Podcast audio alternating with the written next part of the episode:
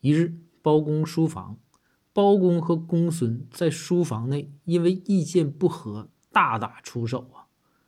赵虎站在门外一动不动，展昭看见了，赶紧说：“虎啊，这里边都快打飞鞭子了，你怎么不去拉架呢？”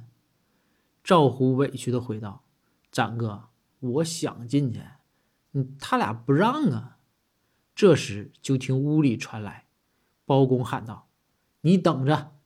公孙喊道：“你等着！”